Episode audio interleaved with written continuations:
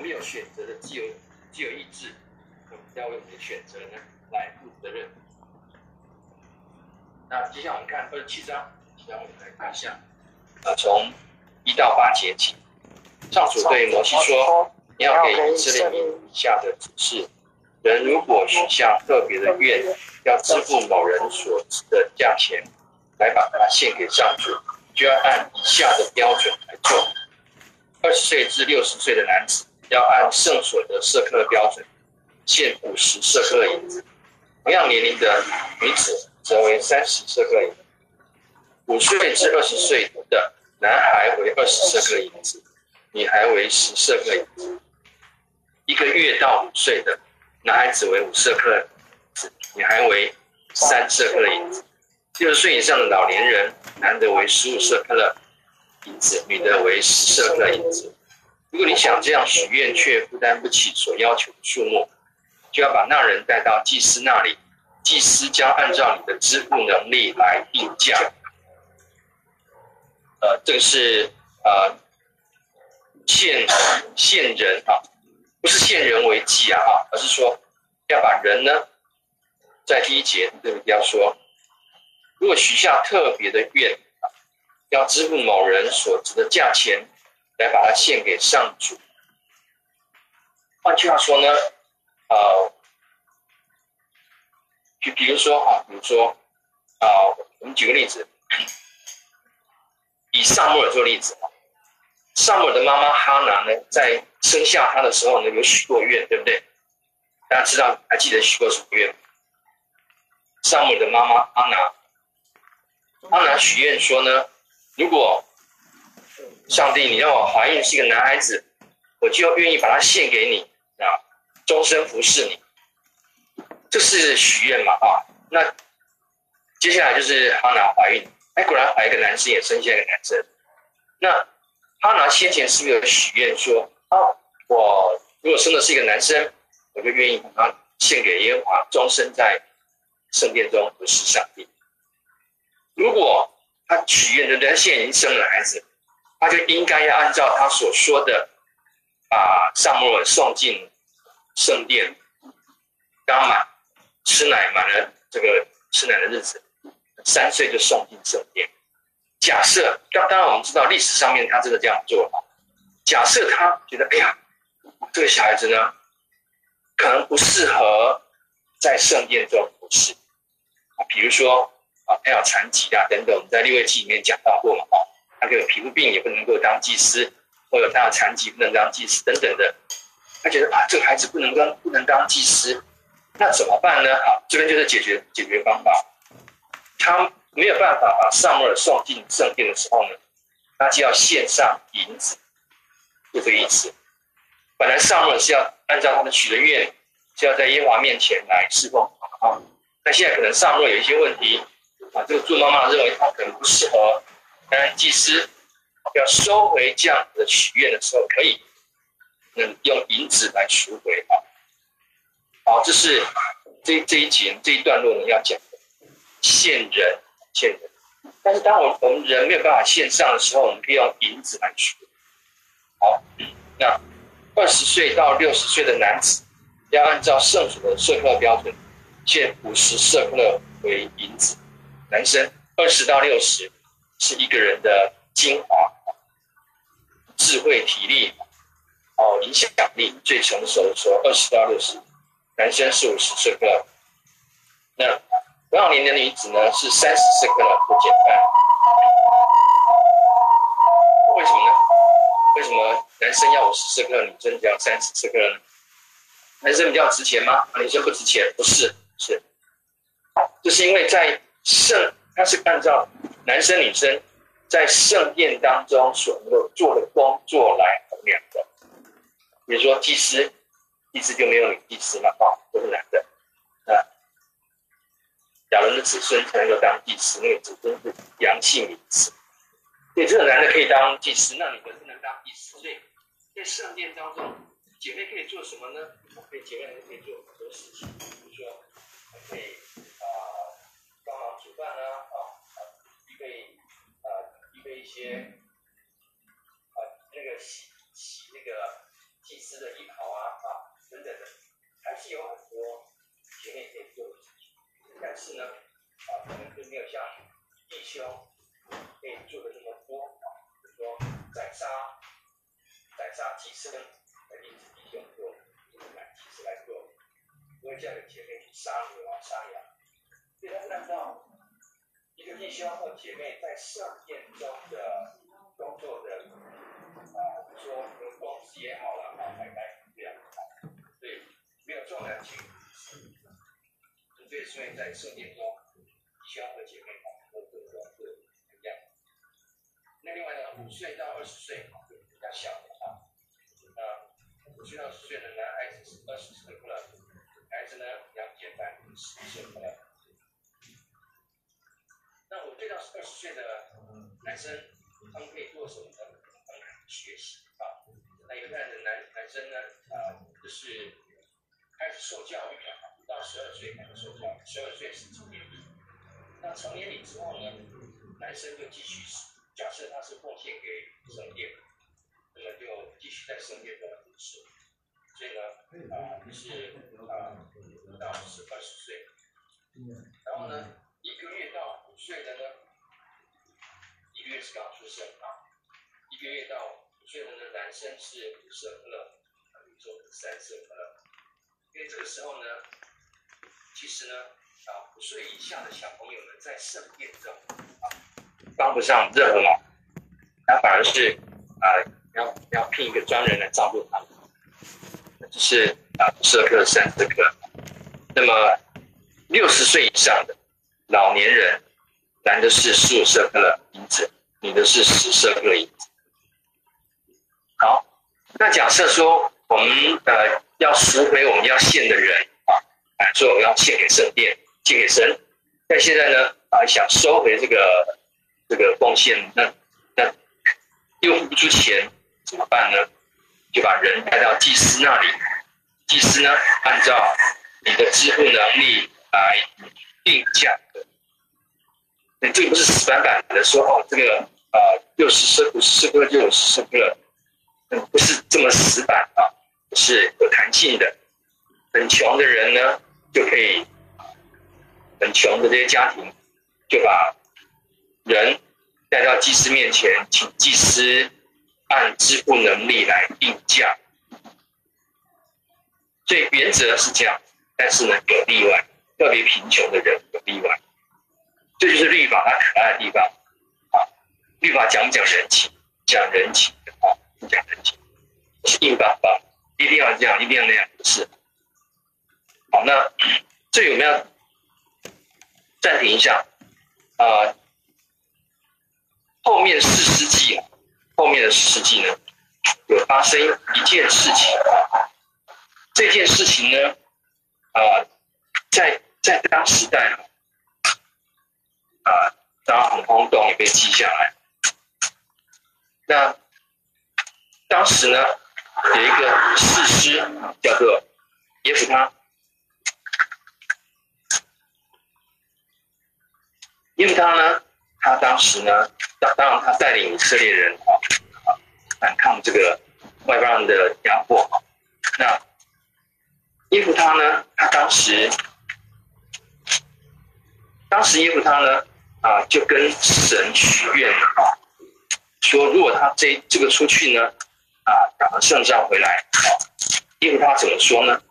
耶弗他说哈，我就把我的女儿哈献给献给神。当做祭物献给神。那但我要讲的是，在士师记的十一章，十一章哈，士世纪十一章。如果你的圣经方便的话呢，请往后面翻四世纪的十一章。四世纪十一章呢？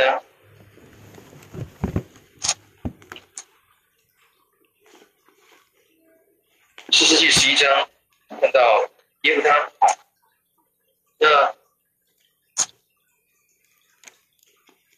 他是呃，耶弗他他是一个呃神兴起的仆人啊。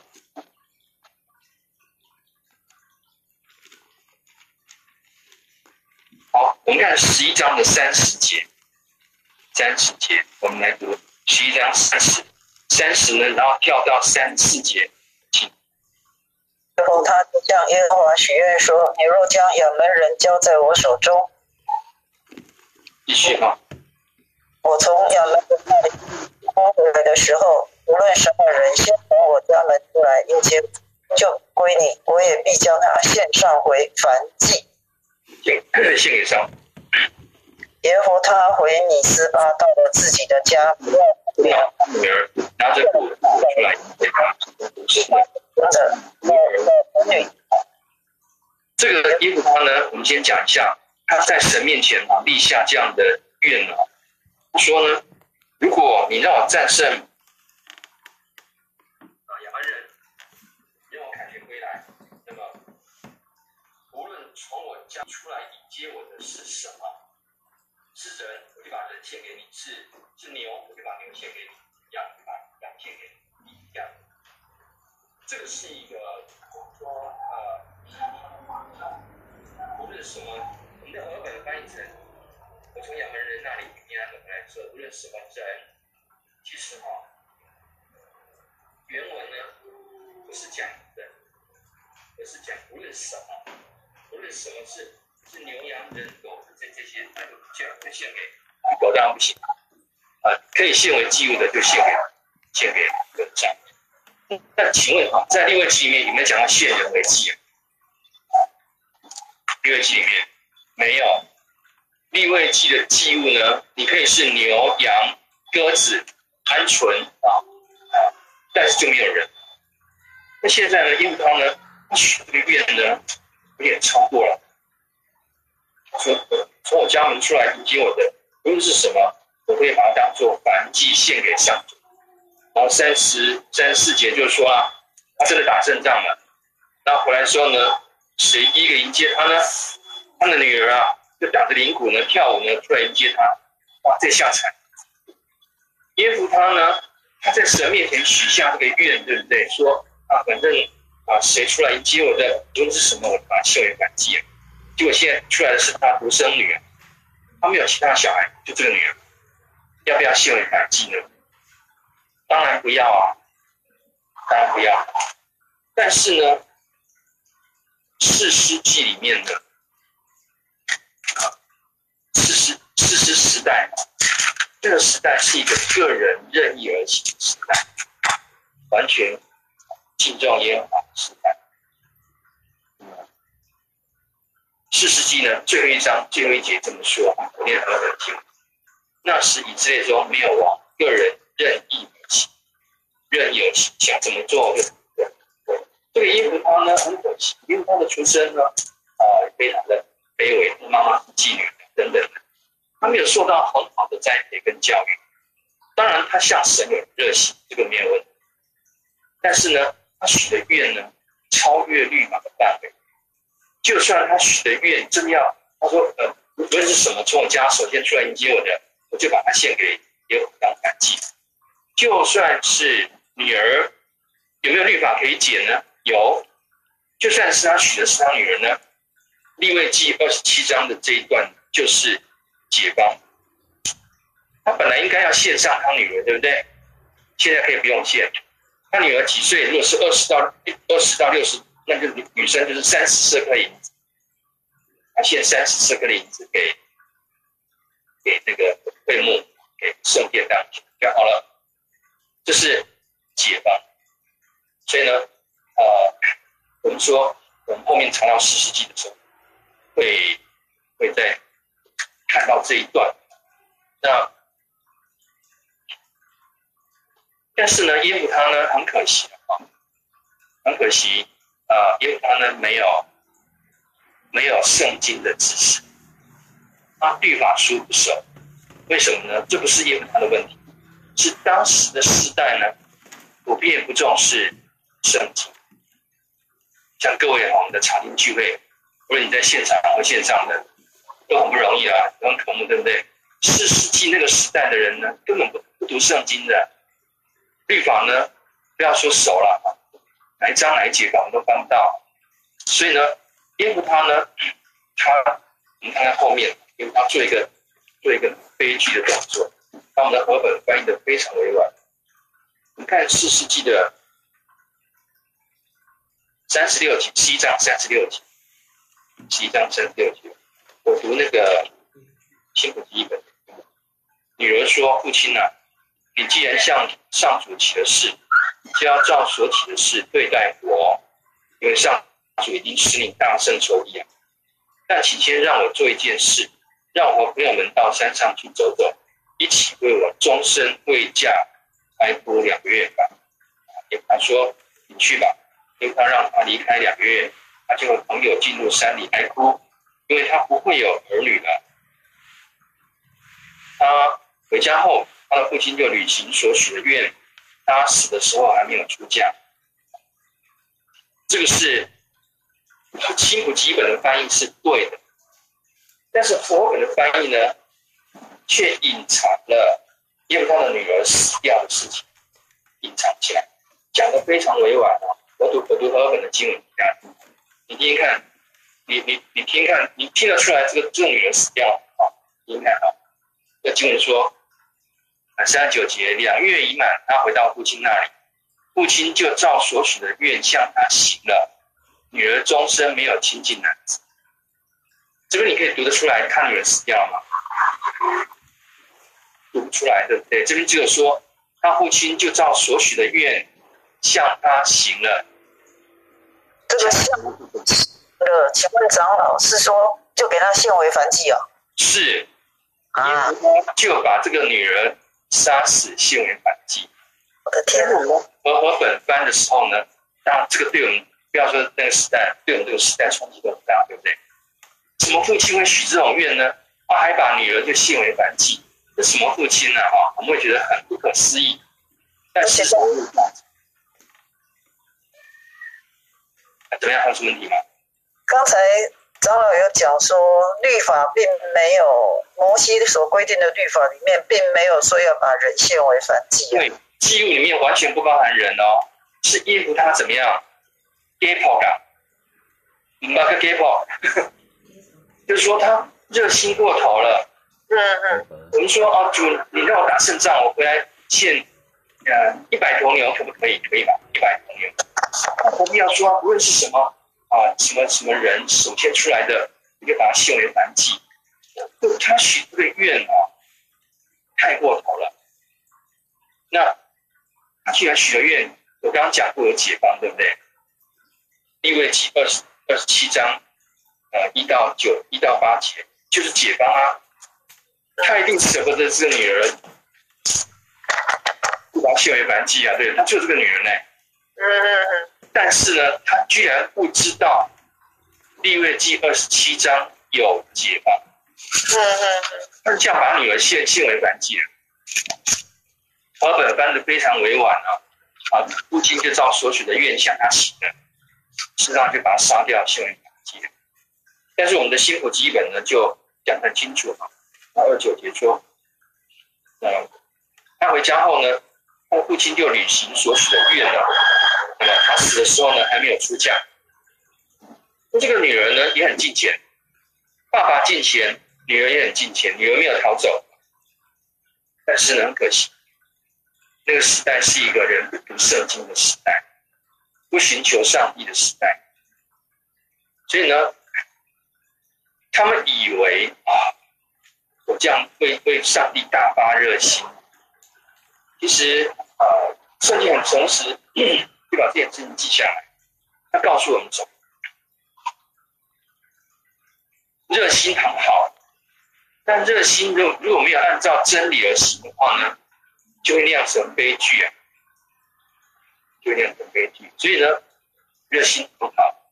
我们一般人从民间信仰都有热心，但去跟着那个大甲妈祖绕境的哪个没有热心？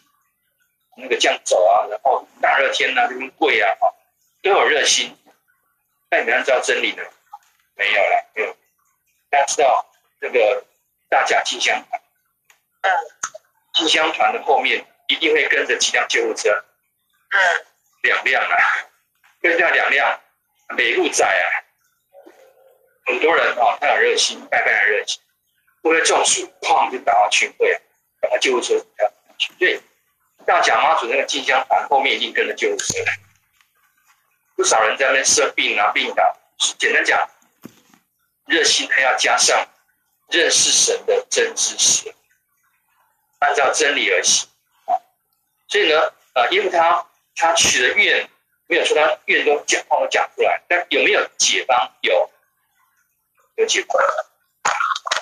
他不晓得来读立位记二十七章，这个呢，就当他女儿也爸爸不读经不祷告的呢，他也他也一样嘛，呃，他没有好的榜样可以学，所以他也不知道利未记二十七章有几。男生，男生献上五十舍客勒，女生呢三十舍客勒，就可以赎回我们所许的愿，有解方的啦。所以呢，呃，因为他呢很。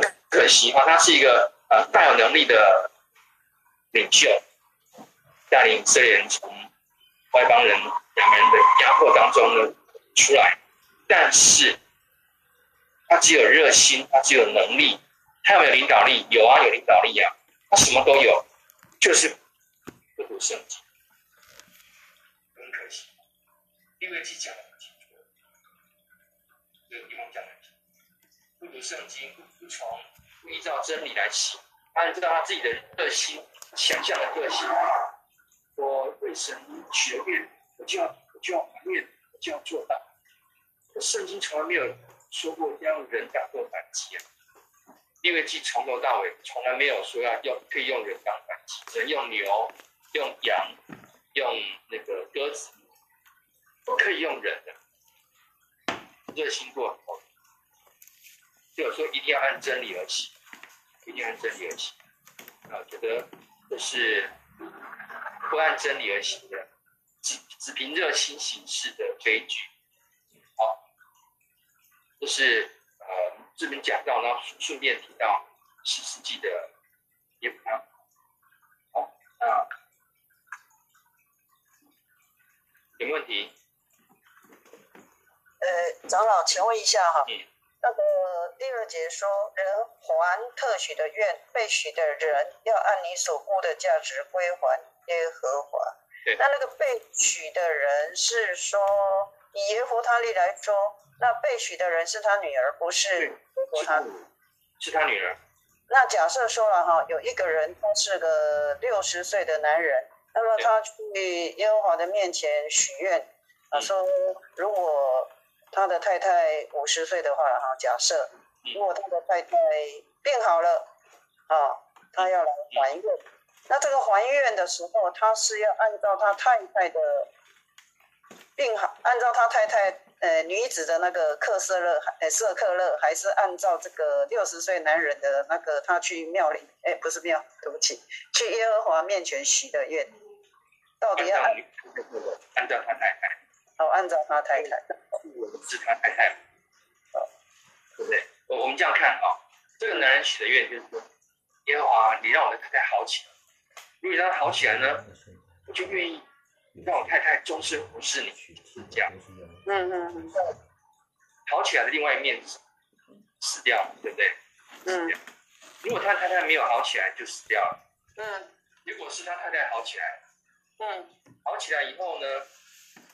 所以当事人呢是他太太，应该是他太太要奉献给耶和华，嗯，上帝。那现在这个这个不是说啊，耶和华上帝啊，我大概进了会幕就不是你，那就就有人陪我啦，啊，嗯，可以，立法说没问题，你可以赎回你太太，哦，没问题，好，三个可乐赎回你太太就好，嗯嗯，所以是看谁要进会幕不是谁，哦，那个人。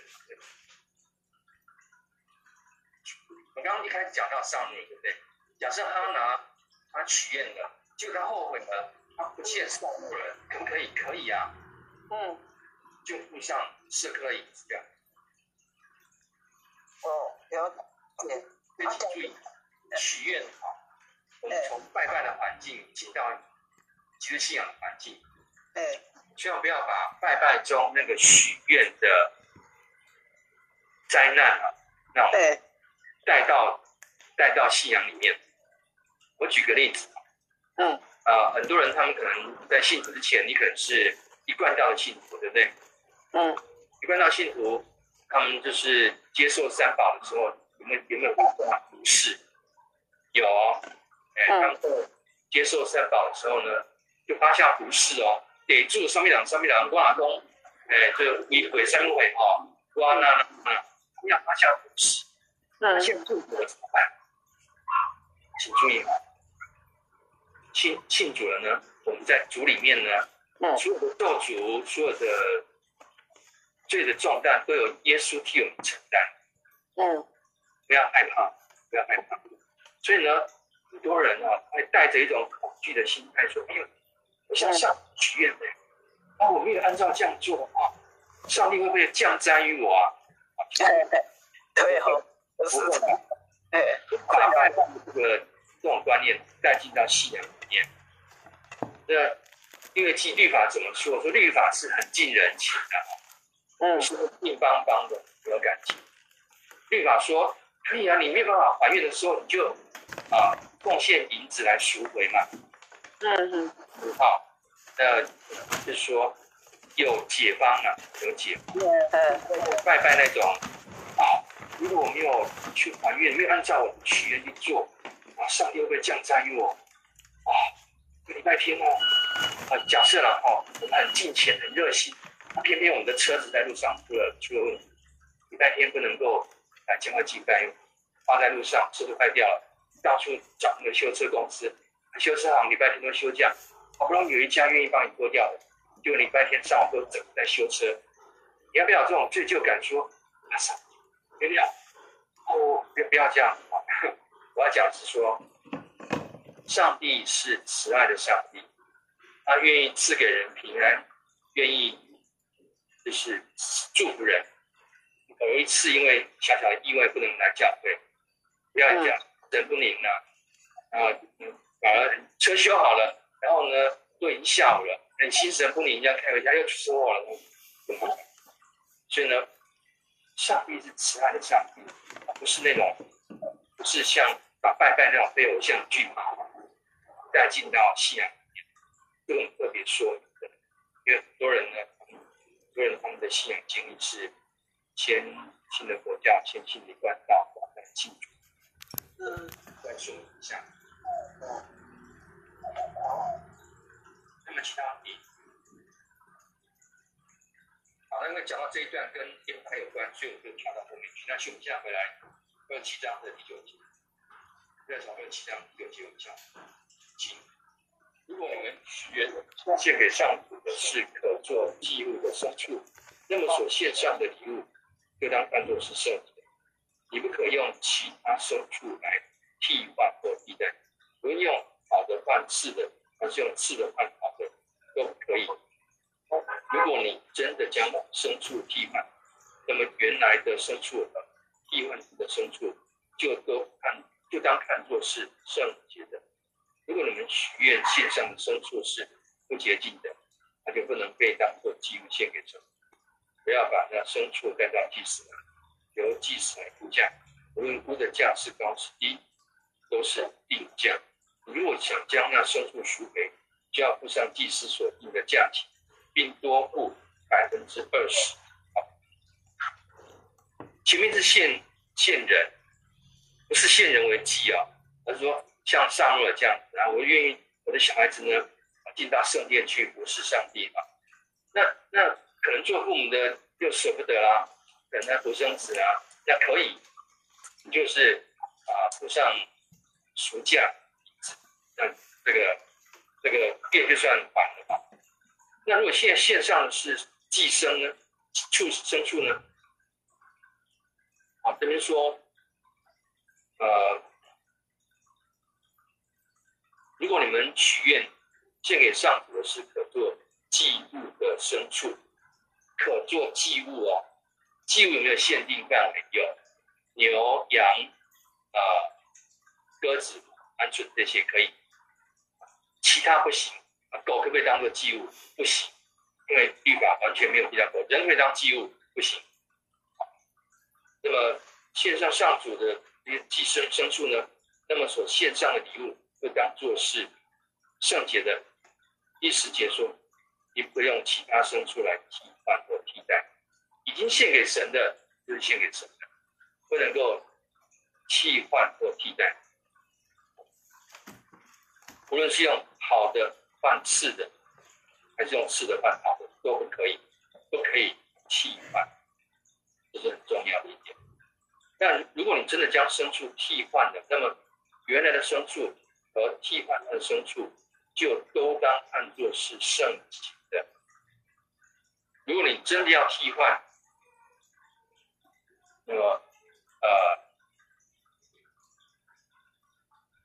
你换的跟你那个换下来的都要看作是圣洁的。简单讲，你真的坚持要换，可以。那么换下来那个呢，一样要线上，这个意思吗？啊，你真的要换祭物，这这只牛不够，我换一只更好。那么换下的牛，抱歉，一样要线上两个祭，就是这个这个意思。理解？如果你们许愿线上的牲畜是不接近的。它就不能被当做祭物献给上。那前面啊有对祭物的规定，比如祭物不能缺腿啊，不能缺眼睛啊，不能缺耳朵啊这些，那都有规定。毛毛的啊，什么样的状况都有规定。不符合规定就不洁净，不洁净就不能够打破祭物线给上。啊，要把这个不洁净的祭牲带到祭司那里，由祭司来估价。你献的祭物呢？发现不合格，那不合格怎么办呢？祭司就要估个价。假设你从北边加利利呢，好不容易呢牵了一头牛来，啊要献祭，就这牛呢在路上呢，可能被不小心呢可能刮伤了，这个皮肤呢皮肤上在流血，抱歉这个是不洁净，那怎么办？你牵来是一头牛。你就牵到祭司那里，和祭司来估价。那不论价高或价低呢，就定价，就付钱。付钱就不要再把那个洁净的那头牛献给上，你就贡献金钱就好。那牛呢，你就牵回家。如果你想将那牲畜呢赎回，就要付上祭司所定的价钱，也都是百分之二十。啊，这什么意思？我先讲一下。我刚刚讲过。我那头牛呢，从北边迁到南边来献祭的时候，它不小心在路上受伤，他，可能脚上一直在流血。那牵到这个祭司来的时候呢，啊，这个祭司一看，发现，这个是不不合格的祭物，那怎么办呢？如果啊，你坚持要献牵一头牛，那么你就牵给祭司看。那我先讲一下，你假设这个是十色克勒，这头牛十色克勒。那么你就付上十色克勒，那你原来那一头牛呢？那头脚上受伤流血的牛，也一样要献上啊，一样献上。那你现在说这个牛呢？啊，这个呃，我舍不得它受伤流血，给它牵回家可以，再付百分之二十，十舍客勒再付百分之两块钱，两舍客勒你把牛怎么样赎回来？啊，这是呃，献牲畜为祭物的时候。赎回的条例，这样可以吗？比如说，呃，有一只我们有一只牛生病了，啊，病得快要死了。那只牛呢，啊，这从小跟我长大的，感情很好，我就跟牛好好相处。然后说这只牛，这只牛呢，如果病好了，我愿意献献两只一样的牛来来给你当祭。好，结果这只牛好起来了。那按理说我就要献两只牛，对不对？那如果说啊，我我觉得这个不想献两只牛，那你就请祭司估价，看两只牛是多少钱，就贡献金钱，就类似这样。那当然，那两只牛你要献，如果两只牛你要领回来，那你再加百分之二十赎金。好，这是啊，寄生用牲畜来当做祭物的时候。好，有问题。好，接下来我们看十节题。如果有人把房屋献给上主，祭司需要来为房屋估价，无论那估价是高是低，都是定价。如果献房的人想要赎回，要付上祭司所定的价钱，以多付百分之二十，这样房屋就再次归所有了。啊，好。在你们这房子建房子啊，那谁会建房子呢？啊，这个条例啊，本来是好意啊，就像向妈妈啊，向妈妈过世了，然后她没有小孩子，先天都不在了，我立下遗嘱说，啊，我去世之后呢，我的房子就献给啊，奉献给将来所属的财产法人啊。那这样也这样听了，但是如果如果说假设今天还有一个继承人跑出来说：“哎，这是我的谁谁谁，我是他的法定继承人啊。”那这个房子不能这样子就就奉献给教会，那可以啊，他既然不贡献了，对不对？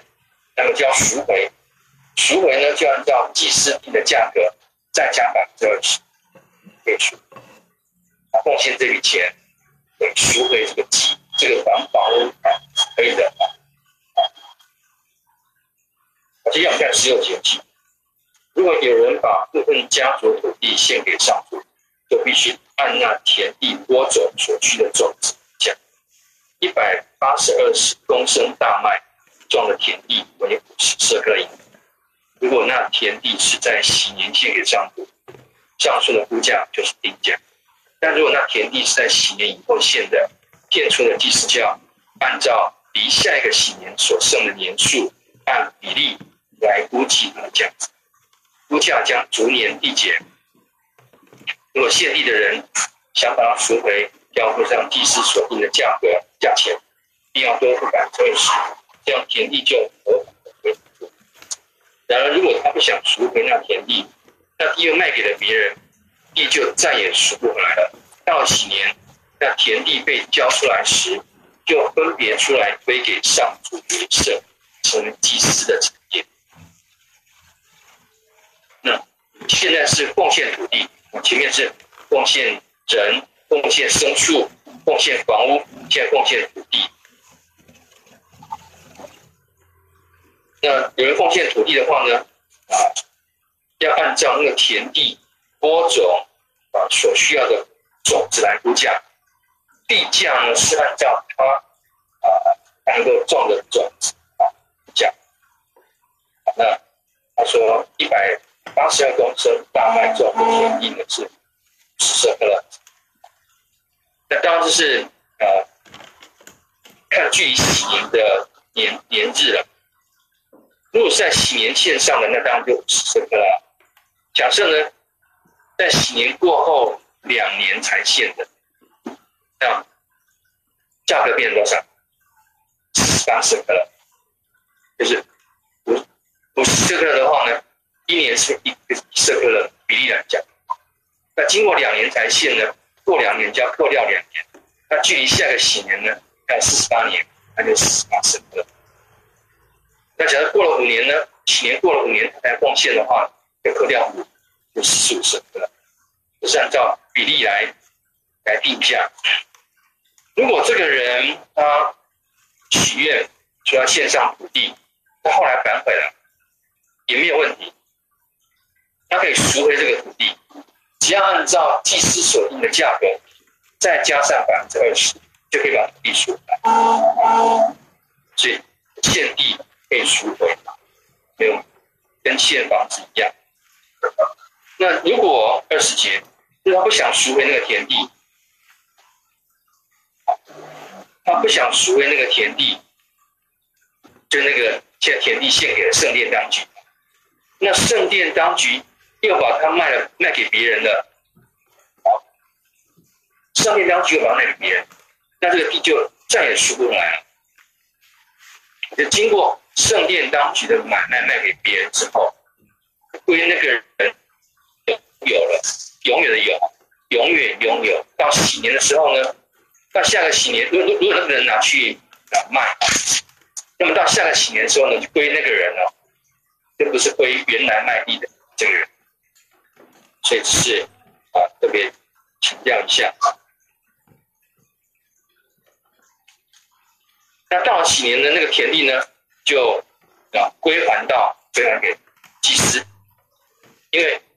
卖地的人，他卖给圣，奉献给圣殿当局，那也不属于，对不对？那属于圣殿当局的。那圣殿当局如果卖的话呢，到下个禧年，那么土地再回到圣殿当局，回到祭司的手上。对就跟那个禧年的律法完全一致。好，接下来二十二节，如果献给上主的田地是买来的，而不是出自他家的产业，那祭司就要按照下一个离下一个禧年所剩的年数来估计它的价值。那人要在当天。把所付的价钱作为神圣礼物献给上主。到禧年，那地就要归归还给卖主，就是那家族产业的继承人啊。所有物价都要按照圣所的色克考，就是一色克为二十基拉。那如果有人说，啊，奉献给上主的田地的是买来的，不是他们家产业，那按照禧年的法律呢？他买了田，到禧年要归还给别人，给原来的物主，对不对？要归还原来物主，所以他现在奉献给啊圣殿呢，奉献给神，也只是暂时的。所以呢，这个时候呢，就请这个人按照距离下个禧年所剩的年数来奉献金钱，就不要奉献土地了，因为这土地不是他家。到新年。下个新年到，他要还给原来的卖卖家，这是新的规定啊。所以呢，他现在做，我我想要奉献这个土地给圣殿当局，但是，这土地又不是我们家的传统产业，是买的，但没有关系，就就用这个土地现在的呃，距离下个新年的金价，奉献金钱给圣殿当局就好啊，给上给神就可以了。那么到禧年呢，这个土地就要归还给卖主、卖家，是跟企业的律法是完全没有违背的。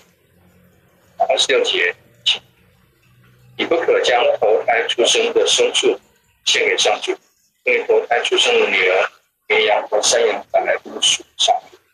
然而那些礼仪上不洁净的头胎牲畜，你可不向祭司所付的价钱，并多付百分之二十这样出。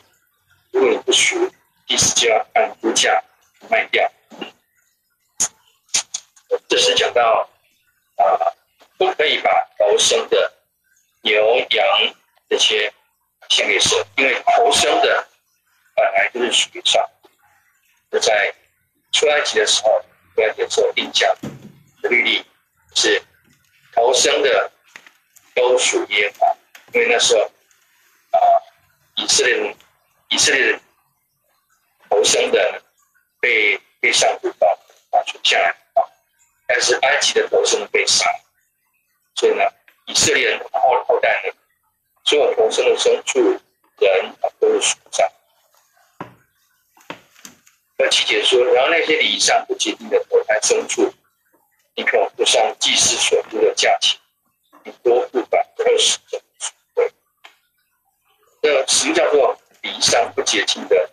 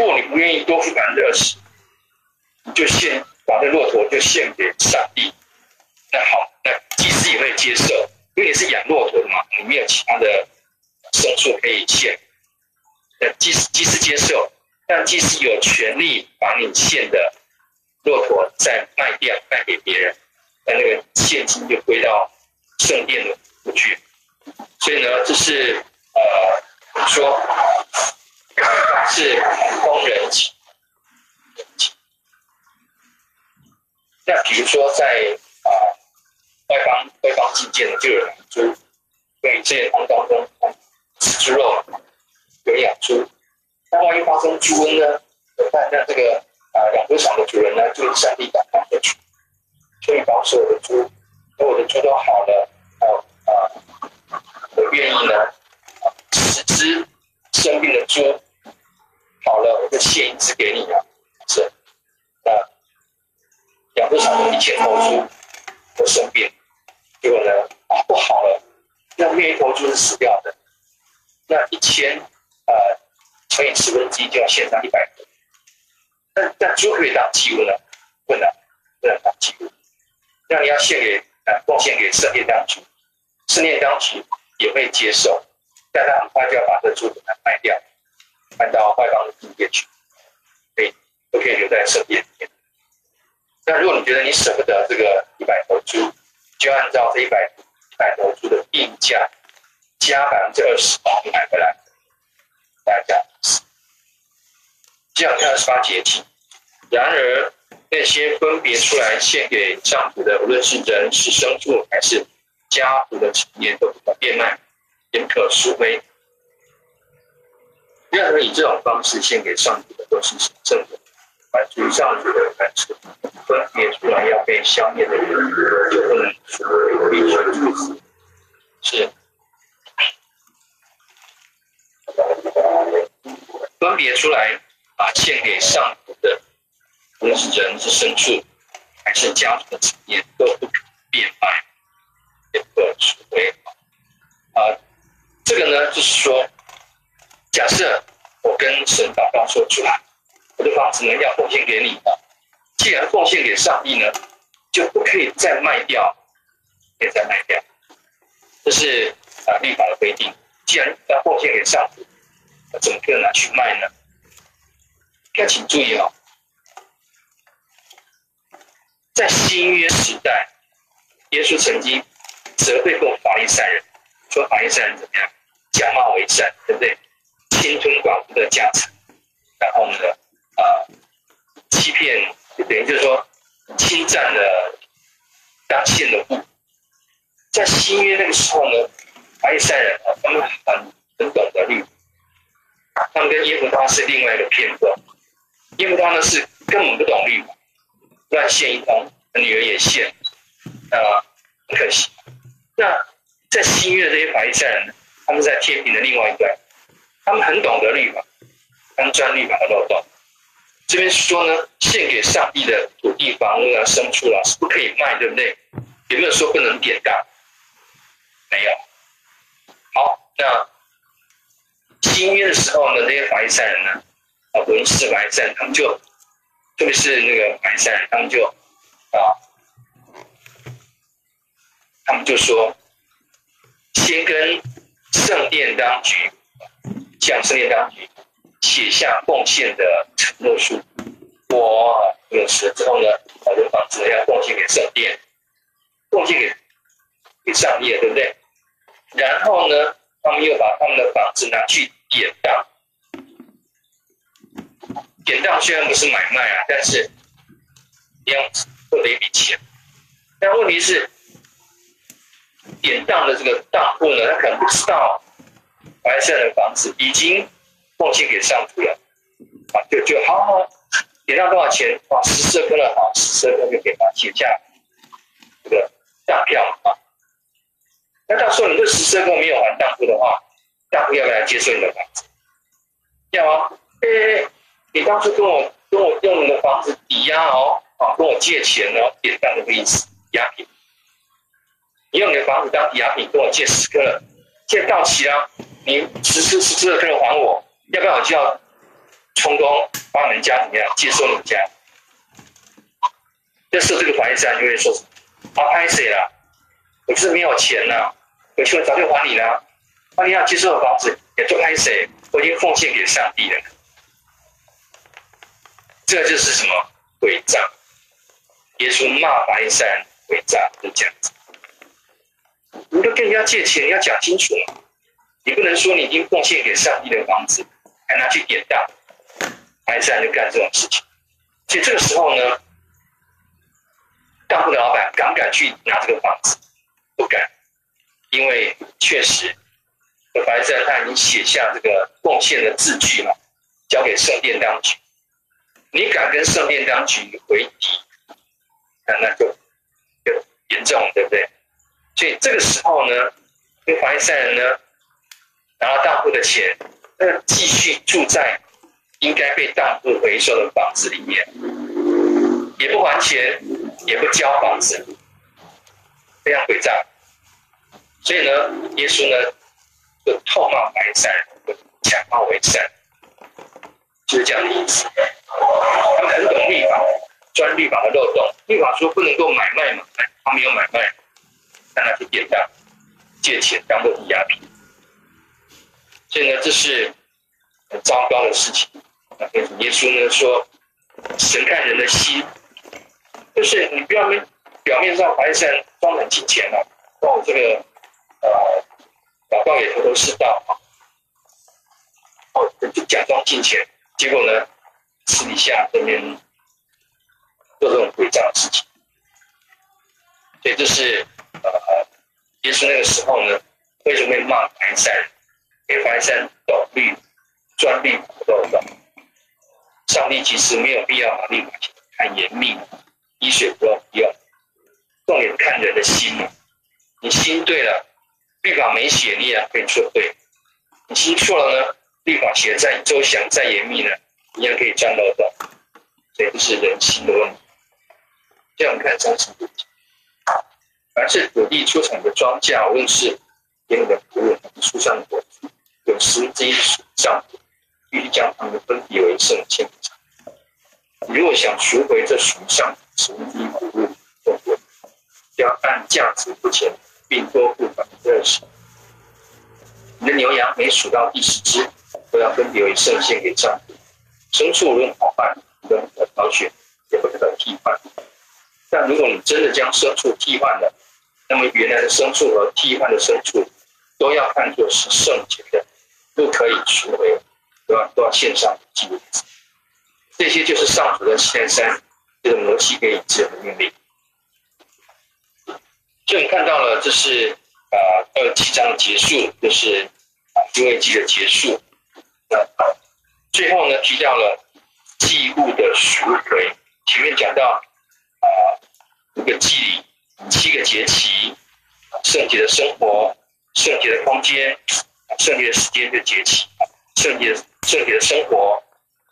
最后这一章讲到寄生的赎回。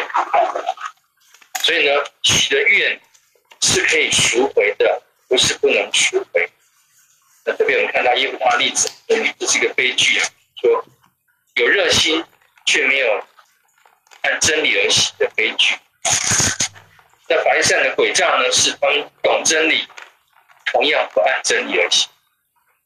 房屋不可卖，贡献给圣殿的、贡献给神的房屋不可以再卖，当然也不能典当，只是没有这样写。但是法利赛他们会钻漏洞，所以重点是我的心呢，心。心对了呢，呃，做什么都对；心不对呢，做什么都不对。啊，是我们在啊利未记呢到这边结束，有没有问题？再复习一下我们之前看的那个利未记的都社会全书的重点。利未记的总主题呢是圣洁，那么一到十章呢是讲到圣洁的侍奉，那提到献祭手册、祭司手册，那。十一章到二十七章是圣洁的生活，这当中分为洁净的手册、饮食的洁净、生命的洁净、大麻风的处理的洁净手册，然后赎罪日，还有呢是圣洁的人际关系、圣洁的啊亲情、圣洁的邻里关系，然后怎么样处理不圣洁的亲情、圣洁的祭司、圣洁的祭牲，接下来是圣洁的时间，七个节气。第二是圣洁的权利跟义务，那我们就要停在这边。有没有问题？没有。那还没有。可以选。对。啊，有问题可以选在群发问。好。那我们最下一道。